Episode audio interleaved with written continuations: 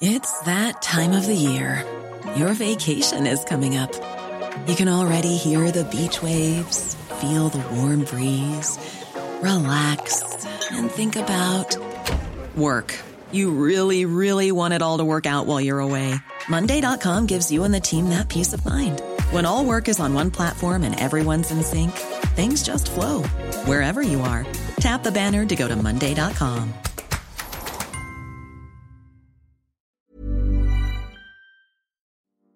Salut, c'est Hugo de Hugo Décrypte. Bienvenue dans cette édition hors série de Mashup. Ça s'appelle Tech Up et l'objectif c'est de traiter des sujets à la croisée des enjeux de société et du numérique. C'est un stream mensuel en partenariat avec Orange et le prochain aura lieu le 7 mars à 20h sur Twitch. Alors aujourd'hui, on aborde les câbles sous-marins qui constituent le réseau mondial et sans lequel Internet n'existerait pas.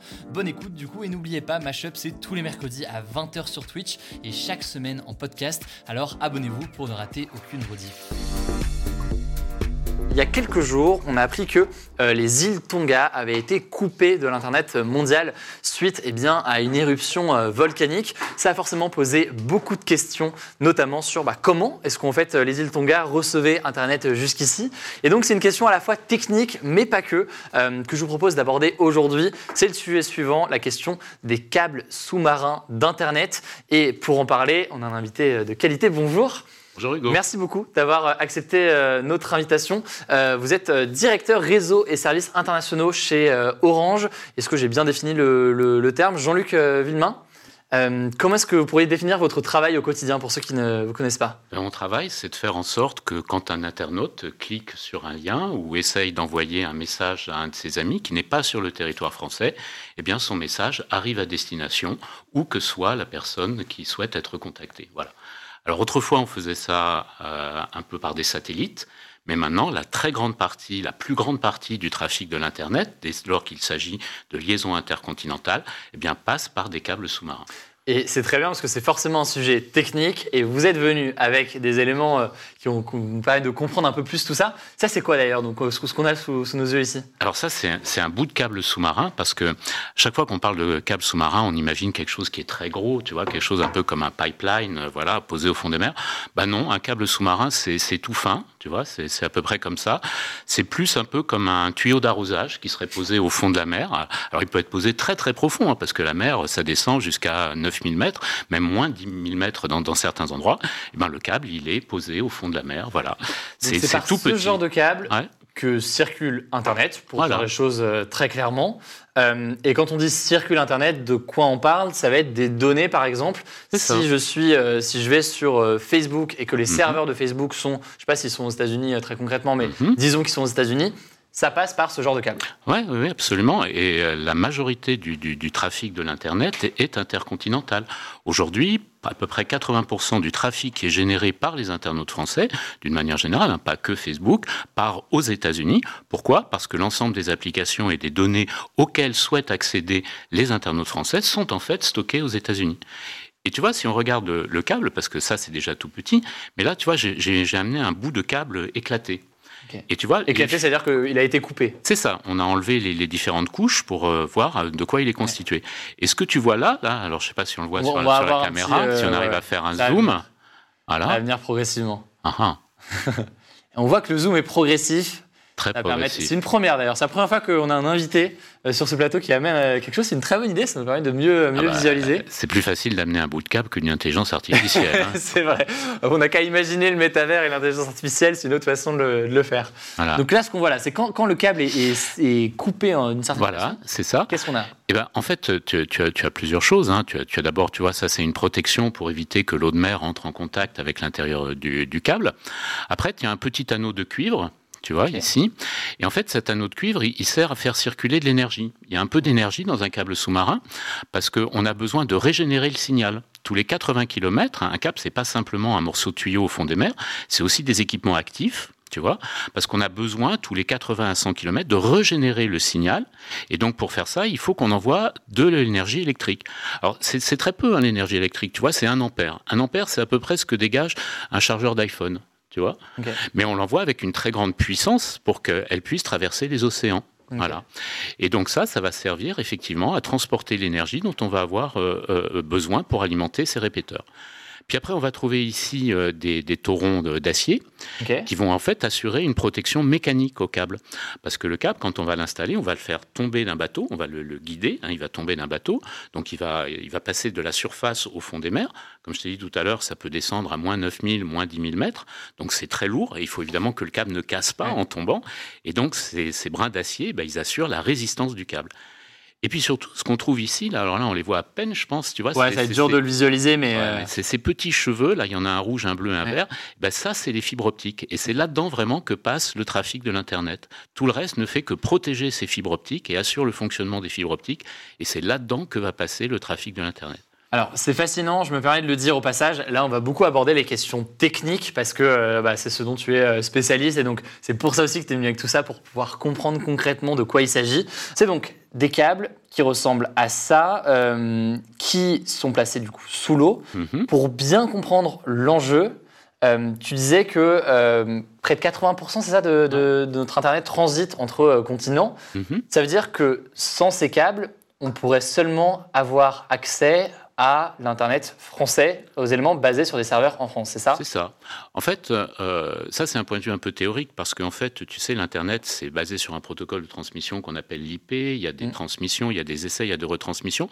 Il est probable que si 80% du trafic de l'Internet n'arrivait pas à trouver son, sa destination, c'est-à-dire aux États-Unis, on aurait quand même, même une interruption très probablement du fonctionnement de l'Internet européen. Et en termes de vitesse de transfert des Ah. données, c'est donc on parle forcément de parfois de dizaines de milliers de kilomètres voire plus. Ouais. Mais en termes de vitesse entre le départ d'un serveur à l'arrivée sur mon ordinateur, pour dire les choses très grossièrement, Alors, bah, euh, comment ça se ça mesure euh, bah, si C'est quasi instantané Non, c'est pas instantané parce qu'on on voyage à la vitesse de la lumière. Mm. Ce qui voyage dans une fibre optique, c'est une onde de lumière. Donc on voyage à, à la vitesse de la lumière et la lumière, elle est quand même pas instantanée, tu vois. Mm. Donc sur un câble transatlantique, on va mettre quelques dizaines de millisecondes pour, pour euh, traverser l'Atlantique.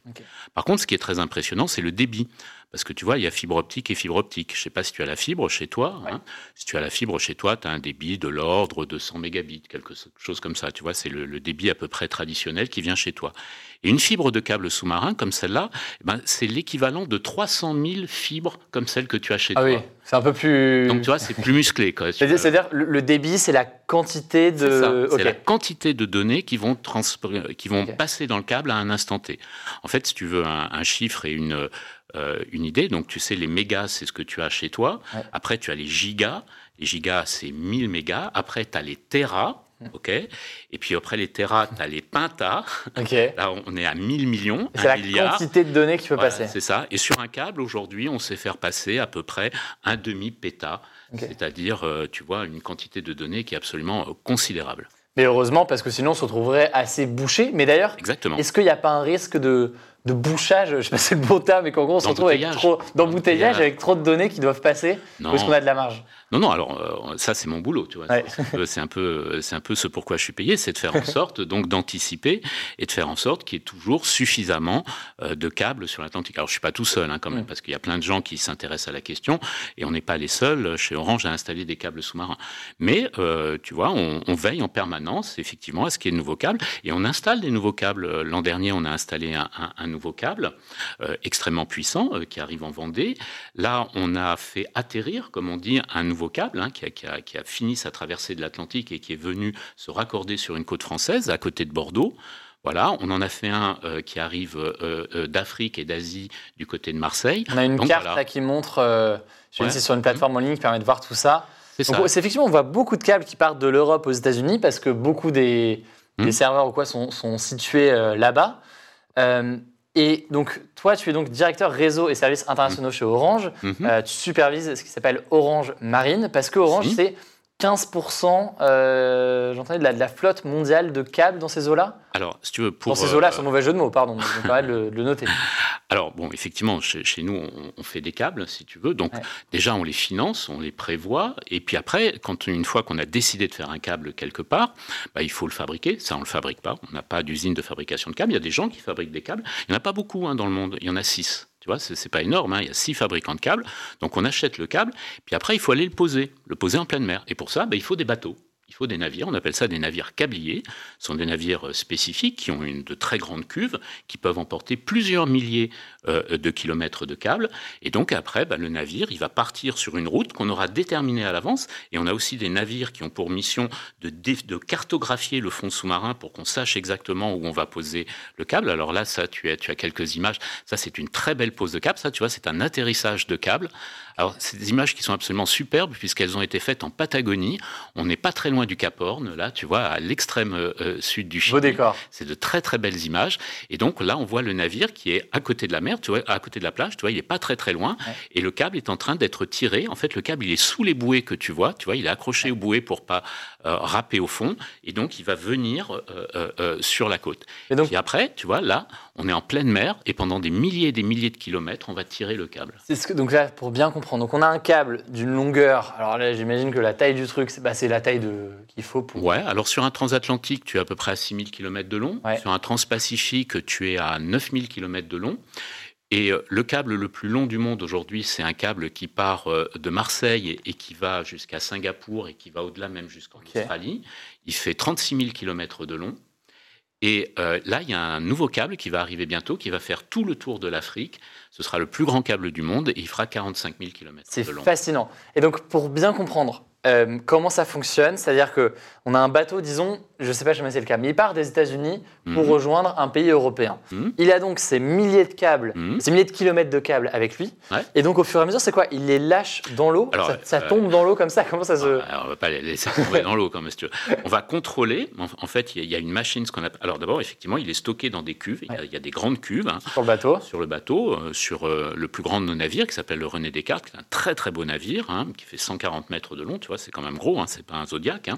On peut mettre jusqu'à 9000 km de câbles à c'est-à-dire qu'on peut faire un transpacifique, donc partir de la côte est des, ouest des États-Unis jusqu'au Japon, par exemple, d'un seul tenant. Ça, on l'a déjà fait. On l'a déjà fait. Et donc le câble, il, est lové dans, dans, dans, dans, des cubes. Alors d'ailleurs, pour la petite histoire, tu vois, c'est des gens qui font ça à la main parce qu'on ne sait pas automatiser. Alors donc euh, pendant un bon mois, même pendant deux mois, on va lover le câble à l'intérieur. Alors les gens qui font ça, ils ont un très joli nom, on appelle ça des lovers. Tu vois, c'est joli, mais enfin c'est un peu chiant comme mot. donc ils vont lover le câble à l'intérieur du navire. Ensuite, le navire va partir et dans le navire, il y a ce qu'on appelle des machines à câbles. Donc des machines à câbles, c'est une espèce de, machine qui coince le câble et qui va contrôler la vitesse à laquelle on va relâcher le câble. Parce que euh, le navire, il avance à une certaine vitesse, tu as le fond qui est à une certaine profondeur, il faut que le câble, tu vois, il descende comme ça faut pas qu'il fasse de boucles comme ça parce qu'il pourrait casser. Il faut pas qu'il soit trop tendu parce qu'il pourrait casser également. Donc il faut que la vitesse de à laquelle on relâche le câble soit en cohérence avec la vitesse d'avancée du navire et avec la profondeur à laquelle on va peser. C'est fascinant. Et donc, euh, et donc là, on en a des kilomètres de câbles comme ça, on en a beaucoup. Partout sous l'eau. Alors ça, tu vois, c'est un morceau de, de câble de pleine mer. Parce qu'en pleine mer, le, câble, il est à peu près en sécurité, il est à 6 000, 7 000, 10 000 mètres de profondeur, donc la probabilité qu'on vienne l'embêter est assez faible. Mm. Par contre, quand on est dans des, profondeurs euh, euh, plus, euh, plus limitées, tu vois, quand on se rapproche de la côte, bah là, la probabilité qu'il y ait une encre de, navire qui vienne se prendre dans le câble ou un filet de pêche et que le câble soit arraché, bah, elle augmente. Et alors dans ce cas-là, on va protéger le câble. Alors d'abord, on va le protéger de deux façons. D'abord au niveau de la fabrication, le câble, il va être un peu plus épais. Tu vois, on va mettre des taurons d'acier autour et le câble, il va atteindre à peu près cette épaisseur, donc il sera plus résistant. Et puis, on va l'enterrer. Sur le navire câblier que tu as vu, on, peut mettre à l'arrière une charrue, une énorme charrue, hein, ça pèse plusieurs dizaines de tonnes, qui va creuser un sillon dans le fond de la mer et on va déposer le câble dans le fond de la mer, dans ce sillon, et il va être recouvert après. Et on sait enterrer un câble jusqu'à 3 mètres de profondeur. C'est quoi le risque le plus important quand on est en train d'installer comme ça un câble? Alors, quand on installe le câble, il n'y a, pas trop de risques parce qu'on prévient tout le monde. Les navires câbliers en droit de la mer, il y a probablement des gens qui font de, la voile ou du bateau euh, qui, qui nous pas écoutent. Le, prendre sur la route. le câblier est prioritaire. C'est ce qu'on appelle un, navire à, mobilité réduite, puisque lui, il a toujours le câble à l'arrière. Tu vois, quand il pose, il, est toujours dépendant du câble. Il n'est pas question de lâcher le câble au fond de la mer et puis de se barrer, quoi, si tu veux. Donc, tu restes attaché au câble euh, depuis le moment où tu pars jusqu'au moment où tu arrives. Après, par contre, une fois qu'il est posé, bah là, il est à la merci de, tout un tas de choses. Alors, la première, évidemment, c'est les interventions humaines, c'est les ancres, euh, euh, les, filets de pêche. La deuxième, eh ben, ce sont les mouvements telluriques sous-marins. C'est un peu ce qui s'est passé aux, îles Tonga. Hein. Euh, voilà, mais on peut avoir aussi d'autres éléments. Tu vois, il n'y a, pas longtemps, on a eu des caps qui étaient coupés au, large de l'Afrique, dans le débouché du fleuve Congo. Parce que le fleuve Congo, c'est un, fleuve extrêmement puissant, c'est le plus puissant fleuve au monde, donc il a un débit extraordinaire. Et il a creusé dans le fond sous-marin un canyon jusqu'à plusieurs centaines de kilomètres au-delà de la mer. Et puis ce canyon, on ne sait pas très bien pourquoi, ben, à un moment, il y a eu des projections de boue, etc. Et comme les câbles sous-marins traversaient ce canyon, et ben, tous les câbles qui étaient là et qui desservaient le sud de l'Afrique ont été arrachés. Ok, donc il peut y avoir comme ça ce genre de choses qui peut, euh, ça peut arriver. Euh, qui peut arriver quoi. Euh, c'est assez, assez fascinant. une des questions que je vois qui apparaît dans le, dans le chat, c'est la question du coût aussi que c'est. Mmh. et notamment là concrètement, Orange, comment se place Orange par rapport à, à l'État, par rapport à la France, même par rapport aux autres pays, parce que c'est une question aussi de coopération entre les États ou pas d'ailleurs Comment ça se passe de, moins en moins, si tu veux. Historiquement, effectivement, les, les, caps sous-marins, alors d'abord, les caps sous-marins, il faut savoir que c'est une technique très ancienne. Hein. Mm. Le premier cap sous-marin, il a été posé en 1850 ah oui, donc ça remonte. Ah c'est pas, de la fibre... déjà ah non, pas de la fibre optique. C'est pas de la fibre optique, c'était juste un bout de cuivre, tu vois. Euh, il y avait une espèce de, protection qui était une protection végétale. Hein, on appelle ça du gutta-percha, tu vois. Ça venait d'une plante qu'on venait de découvrir en Indonésie. Et puis on mettait ça au fond de la mer. Et en fait, euh, ce qu'on envoyait, c'était du morse, tu sais. Donc on envoyait du courant électrique, puis ensuite on s'arrêtait, puis on renvoyait du courant électrique. Ça faisait un intervalle long, un intervalle court, un intervalle long, un intervalle mm. court. Et puis il y avait un code. Et comme ça, on retrouvait les mots, tu vois. Euh, c'était très lent, c'était très très lent. Tu vois, quand le premier cap sous-marin vers les États-Unis a été posé, c'était en. Tu as une idée? Premier cap sous-marin vers les États-Unis oh, Je ne saurais pas dire. C'est forcément après ça, mais je ne saurais pas. Ouais, mais c'est pas très loin après. C'était en 1857. Ok. C'était vachement vieux. Encore assez ancien. Et donc, euh, bah, la reine d'Angleterre a envoyé un, message euh, au président des États-Unis de l'époque, qui était le président Buchanan, et c'était la reine Victoria. Le message, il a fait 100 mots. Pour transmettre 100 mots, il a fallu 67 heures. C'est un peu, un peu long. Ouais, c'était euh, très très long. Et alors à cette époque, les caps sous-marins, c'était vraiment les États. Mm. Tu vois, euh, à l'époque, c'est vraiment euh, le royaume d'Angleterre qui parlait à, la République des États-Unis. Mm. Alors après, c'est devenu les opérateurs télécoms, tu vois, mais qui étaient aussi un peu des émanations des États, tu vois. Puis après, les, les opérateurs télécoms sont devenus des sociétés indépendantes. Et c'est vrai qu'à cette époque, un cap sous-marin, tu vois, après, euh, dans les années 50-60, euh, un cap sous-marin transatlantique, c'était 800, euh, 800 millions d'euros, quoi. C'était très, très cher. Et donc, pour limiter le risque, eh ben, on se mettait ensemble. On, on allait voir, nous, nos copains anglais, nos copains américains. L'équivalent de France Télécom ou de... C'est ça. Puis on leur disait, vous voulez pas partager parce que c'est un peu cher, et puis eh ben, on, partage le coût, et puis on partage la capacité. Puis on se disait, OK, puis on faisait des consortiums. Voilà. Et puis ben, maintenant, c'est un peu différent parce qu'il y a encore quelques consortiums, mais de plus en plus, les gens qui réalisent des, caps sous-marins aujourd'hui, ce sont euh, les géants de l'Internet, et notamment euh, Facebook et Google.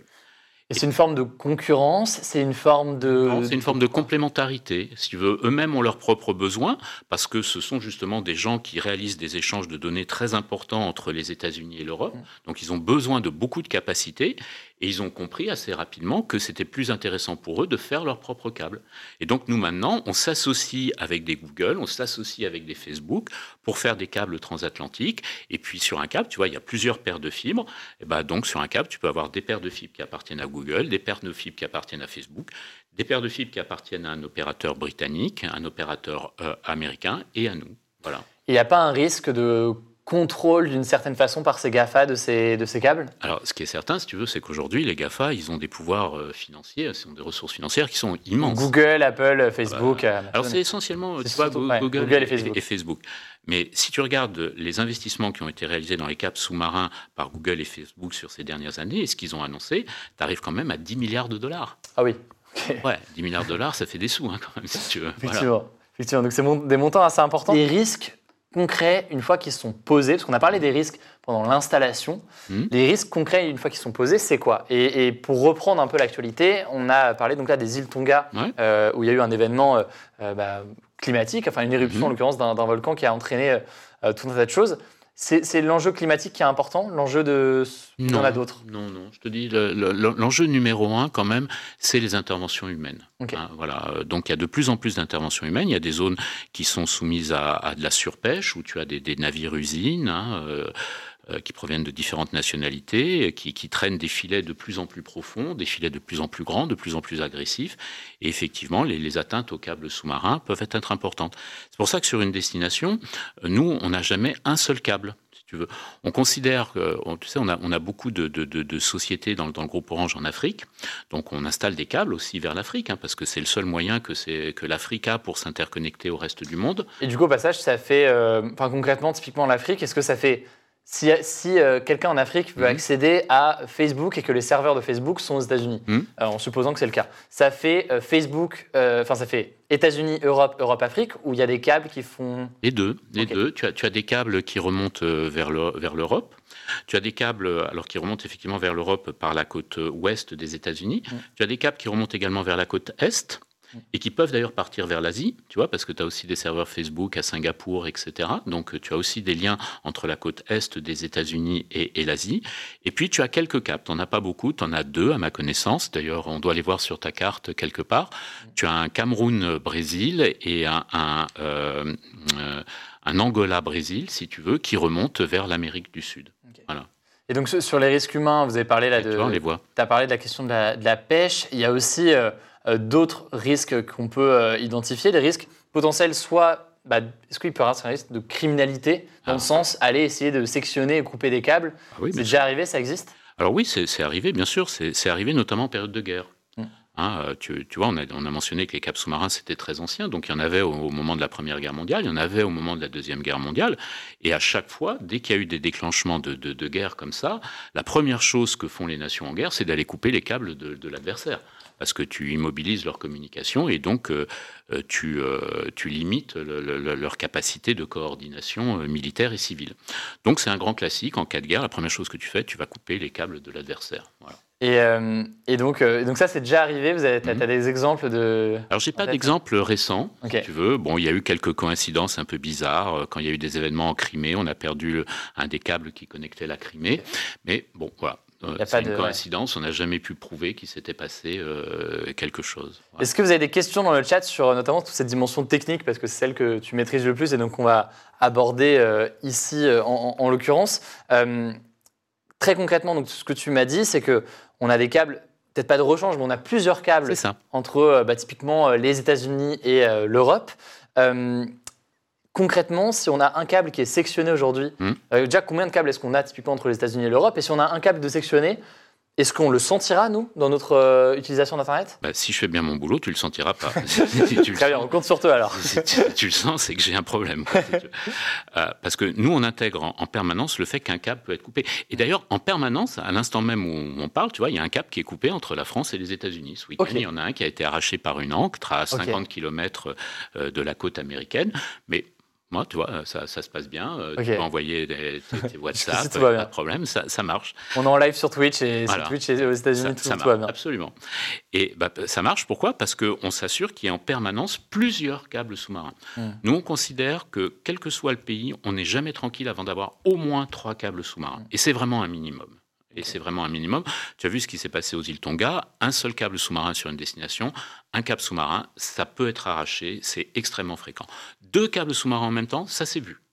Trois câbles sous-marins en même temps, je l'ai jamais vu, ça pourrait. Mais bon, en tout cas, à partir de trois câbles sous-marins, nous on considère qu'on est, euh, qu'on est confortable. Et euh, quand un câble est cassé, disons euh, sectionné, mmh. Est-ce qu'il est fini? Est-ce qu'il peut être réparé? Qu'est-ce qu'on fait? Parce qu'il est sous l'eau, pour, pour donner un peu de contexte, il peut être sous l'eau à des milliers de kilomètres. Ah oui. Qu'est-ce qui se passe? Comment On va le réparer. comment ça se passe pour réparer un câble qui serait, qui serait comme ça? Eh ben, On envoie un bateau. On envoie un bateau. Si tu veux, dans le, dans le monde des câbles sous-marins, tu as, tu as des, des, navires câbliers. Alors, je t'ai parlé tout à l'heure des navires câbliers de pose, qui sont là pour poser les, les, les, les câbles. Et eh ben, tu as des, navires câbliers de réparation. Eux, ils sont spécialisés dans les réparations. Alors eux, ils ont une vie très différente parce que tu vois, le navire câblier de pose, il, passe sa vie aux quatre coins du monde à aller poser des câbles, à les charger, à les, à les mettre dans l'eau, à les faire atterrir. Donc il est partout dans le monde. Le navire de réparation, lui, il a une vie très différente. Il y a des zones géographiques. Tu vois, la, réparation des câbles sous-marins, ça fonctionne sur une notion de zone géographique. Par exemple, si je prends l'exemple de la Méditerranée, tous les câbles qui sont en Méditerranée sont maintenus par deux navires. Alors, il y en a un à Toulon, il y en a un à Catane, en, en Sicile. Ce sont deux navires d'Orange. Et ils attendent. Ils sont là et ils attendent. Ils ont leur équipage à bord et ils sont en appareillage à 24 heures. Mm. Et donc, quand il y a une coupure dans un câble sous-marin, eh ben, ils sont mis en alerte d'appareillage et ils appareillent pour l'endroit où est le défaut. Alors, on sait à peu près trouver le défaut, on sait à peu près où, s'est situé le défaut euh, euh, à partir d'analyses qu'on fait à partir de la Terre. Tu vois, on arrive à retrouver à quelques kilomètres près. Bah, après, le, navire câblier, il va à l'endroit où, est le câble et il va remonter le câble à la surface pour le réparer. Alors, comment est-ce qu'on fait pour, le, pour remonter le câble? Bah, C'est super facile. Euh, on sait en gros où est le câble. Donc, le navire câblier se met perpendiculairement au trajet du câble. Il met un grappin au fond de l'eau, tu, vois, avec un, crochet, et puis il avance. Puis normalement, à un moment, le grappin va attraper le câble, tu vois, et donc le navire va pouvoir remonter le câble. Alors, euh, euh, là aussi, c'est assez rigolo parce que pour remonter le câble, la première chose qu'on va faire, on va le couper. Ok. Parce Donc là, on assume. parce que il n'y a pas au fond suffisamment de mou pour qu'on puisse remonter le câble à la surface. Donc on va le couper en deux. Et puis ensuite, le navire va revenir, va remonter un des côtés. On va le mettre en attente sur une bouée. Il va remonter l'autre côté. Et puis il va le mettre à bord. Et il va ressouder un nouveau bout de câble sur ce câble. Alors c'est super compliqué, hein, c'est super technique, je ne vais pas entrer dans les détails, mais si tu veux, il faut restituer la continuité des fibres optiques, il faut restituer la continuité électrique, il faut restituer la, la, continuité mécanique, il faut euh, restituer l'isolation. Et puis après, une fois qu'on a fait tout ça, on, peut remettre la, réparation dans l'eau. C'est très très compliqué, ça se fait à bord, c'est des gens très doués qui font ça. Une fois qu'on a remis un bout d'un côté, ben on va aller chercher l'autre bout, on va ressouder encore et on va remettre ça au fond des mers. Et une autre question qui est venue, c'est la question des, euh, de la durée de vie de ces câbles. Euh, concrètement, là, ceux dont on parle ont été installés quand et on, pense qu'ils vont tenir euh, combien de temps encore? Alors, un, un câble sous-marin, ça a une durée de vie technique de 25 ans. Voilà. C'est-à-dire que quand tu achètes un câble sous-marin, tu, l'achètes très cher, hein, ça vaut plusieurs centaines de, millions d'euros, le constructeur te le garantit en bon fonctionnement pour 25 ans. Voilà, tu as, une garantie de, de, 25 ans. Alors ça ne veut pas dire qu'il va rester 25 ans, il y a certains endroits où il peut rester un peu plus, et il y a certains endroits où on va le remplacer bien avant, parce que tu as une notion de durée de vie euh, technique, mais tu as aussi une durée de vie économique. Parce qu'il euh, y a des générations de câbles. Tu vois, les, nouveaux câbles qu'on est en train d'installer maintenant, ils sont des centaines, voire des milliers de fois plus puissants que les câbles qu'on installait il y a 20 ans. Donc les câbles qu'on installés il y a 20 ans et qui sont toujours là, ils sont toujours au fond de l'eau, ils pourraient continuer à fonctionner, bah, économiquement, ils sont plus très rentables. Et donc on va préférer enlever ces anciens câbles et les remplacer par des câbles de nouvelle génération. Alors moi j'ai 40 000 questions. On va essayer d'en prendre une aussi quand même en libre antenne, au-delà des questions du chat euh, qu'on a, eues jusqu'ici. Euh, Alexis, tu as 16 ans, tu avais une euh, question, on t'écoute. Alors bonjour, moi j'ai une petite question. Quel est l'intérêt de Google, Facebook de dépenser autant d'argent à placer des câbles alors que des opérateurs comme Orange s'en occupent? Oui, bah, euh, alors surtout vu de, notre côté, si c'est une très bonne question, Alexis. Bah, en fait, c'est plus économique pour eux. Ils considèrent que c'est plus économique, et puis surtout qu'ils ont la maîtrise de leur outil. Tu vois, euh, euh, c'est vrai qu'au début, ils ont commencé, ils nous achetaient de la capacité, ils nous achetaient des, des câbles. Puis comme ils ont des besoins qui sont vraiment mais colossaux en termes de, de, de, de, euh, de besoins de transmission, hein, euh, si tu veux, moi quand je discute aujourd'hui avec Facebook, ils ont déjà euh, euh, quatre câbles sur, sur l'Atlantique et ils m'expliquent qu'ils vont en avoir besoin de 5 à 6 dans les années qui viennent. Donc c'est des besoins qui sont totalement colossaux. Et donc, c'est plus économique pour eux et surtout, c'est plus direct, du coup, de, de, de satisfaire leurs besoins par eux-mêmes, voilà, ils disent bah, j'ai l'argent, je sais faire, j'ai des besoins, donc j'achète et je fais. Voilà, c'est plus rapide. Alors là, on s'en est tenu surtout aux questions euh, techniques, mais c'est vrai qu'il y a mhm. forcément aussi une question peut-être plus large, politique ou géopolitique. Ah Est-ce qu'il n'y a pas un intérêt stratégique à avoir des canaux de communication et à les maîtriser en tant que tels? Ça pose forcément des questions de surveillance. On a entendu parler d'affaires Snowden, on a entendu parler de tout ça. C'est des enjeux qui, pareil, dont on pourrait parler pendant des heures et je pense qu'on le fera, nous, euh, à l'occasion d'une vidéo euh, sur la chaîne. Mais c'est, j'imagine, aussi des enjeux importants de contrôle de ces canaux-là. Bien sûr, bien sûr. Tu, as parlé essentiellement des aspects techniques, mais une bonne partie de mon job aussi, c'est des aspects géopolitiques et mm. stratégiques. Hein. Euh, euh, il y a une politisation du net, il y a une politisation des réseaux internationaux.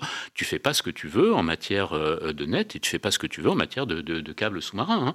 Hein. Aujourd'hui, il y, a, il y a des pays qui refusent les câbles sous-marins où il y a des intérêts chinois des intérêts chinois au sens très large. Ça peut être technologique, donc du matériel chinois, ça peut être des capitaux chinois, ou ça peut être des câbles qui raccordent une partie de la Chine. Mmh. Moi, j'ai vu il y, a, il y, a, deux ans un câble qui devait arriver à Hong Kong, s'arrêter en pleine pause, et le navire s'arrêter faire demi-tour parce que euh, bah, les États-Unis refusaient que ce câble, qui de l'autre côté était aux États-Unis, arrive à Hong Kong compte tenu des derniers événements. Parce que c'est des risques de quoi? De surveillance, de contrôle euh, C'est un peu tout. C'est un peu tout. Alors on pourrait parler de l'espionnage des câbles sous-marins. Bon, alors, en théorie, on pourrait espionner un câble sous-marin en mer, mais comme je dis toujours, c'est tellement compliqué de le faire en mer que, et c'est tellement facile de le faire à terre, d'explorer un réseau, que je vois pas pourquoi on se casserait la tête pour aller espionner un, un câble en mer. Mais euh, oui, après, tu as, tu as, des aspects de souveraineté, tu as des aspects euh, d'autonomie. Nous, chez Orange, on considère qu'il est important qu'on garde notre destin en main, et c'est pour ça qu'on continue à investir dans les câbles sous-marins. Alors certes, on le fait avec Google et Facebook, mais il y, y, y a, des pays ou des opérateurs qui ne font aucune opération de ce type. Et puis tu vois, nous, on a notre propre flotte. Hein. On a quand même sept navires, sept navires câbliers, un navire de maintenance, enfin, un navire de, de survey. Donc, c'est pas rien. C'est des investissements aussi euh, euh, euh importants.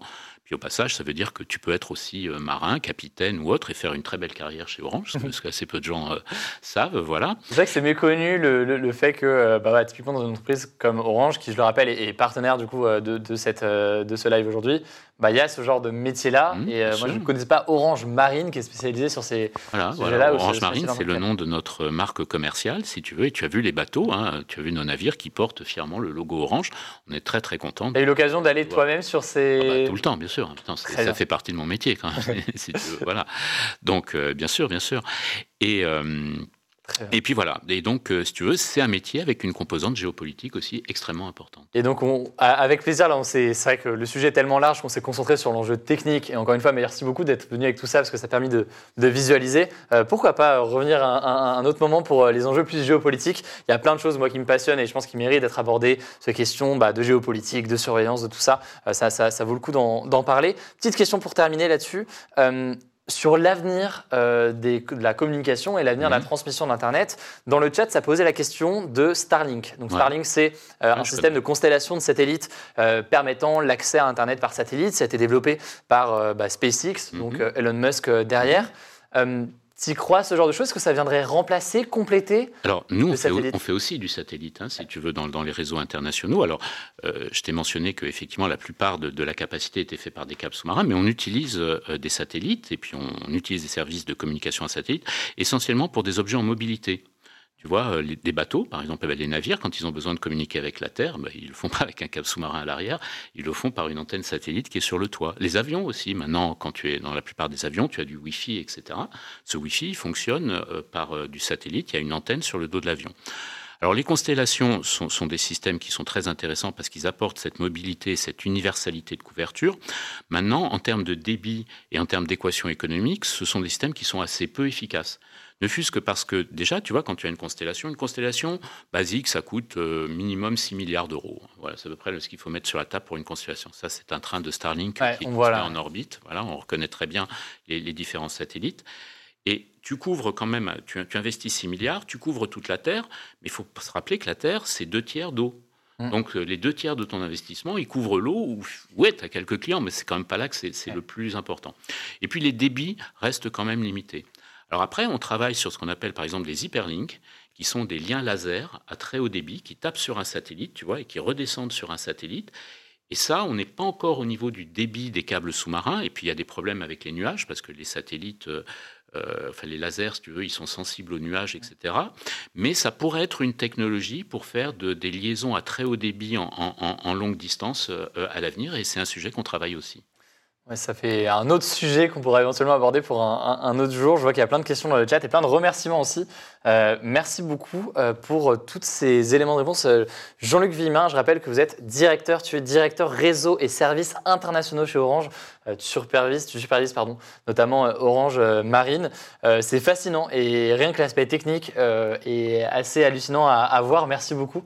Euh, pour, ta présence. Et c'est vrai que c'est des métiers qui sont parfois méconnus, euh, qui méritent d'être vus. Toi, la formation de ton côté pour euh, aujourd'hui travailler là où ah, Moi, je suis ingénieur télécom, si tu veux, à la base, mais j'ai un tropisme maritime extrêmement prononcé depuis plusieurs années. Voilà. Une envie de. Parce qu'il y a clairement une dimension de terrain dans ton métier. c'est clair. Qui est présente ici. c'est super intéressant. Merci encore. Merci Hugo. Pour, à bientôt peut-être. Hey, it's Paige DeSorbo from Giggly Squad. High quality fashion without the price tag. Say hello to Quince. I'm snagging high-end essentials like cozy cashmere sweaters, sleek leather jackets, fine jewelry, and so much more. With Quince being 50 to 80% less than similar brands. And they partner with factories that prioritize safe, ethical, and responsible manufacturing. I love that. Luxury quality within reach. Go to quince.com slash style to get free shipping and 365 day returns on your next order. Quince.com slash style.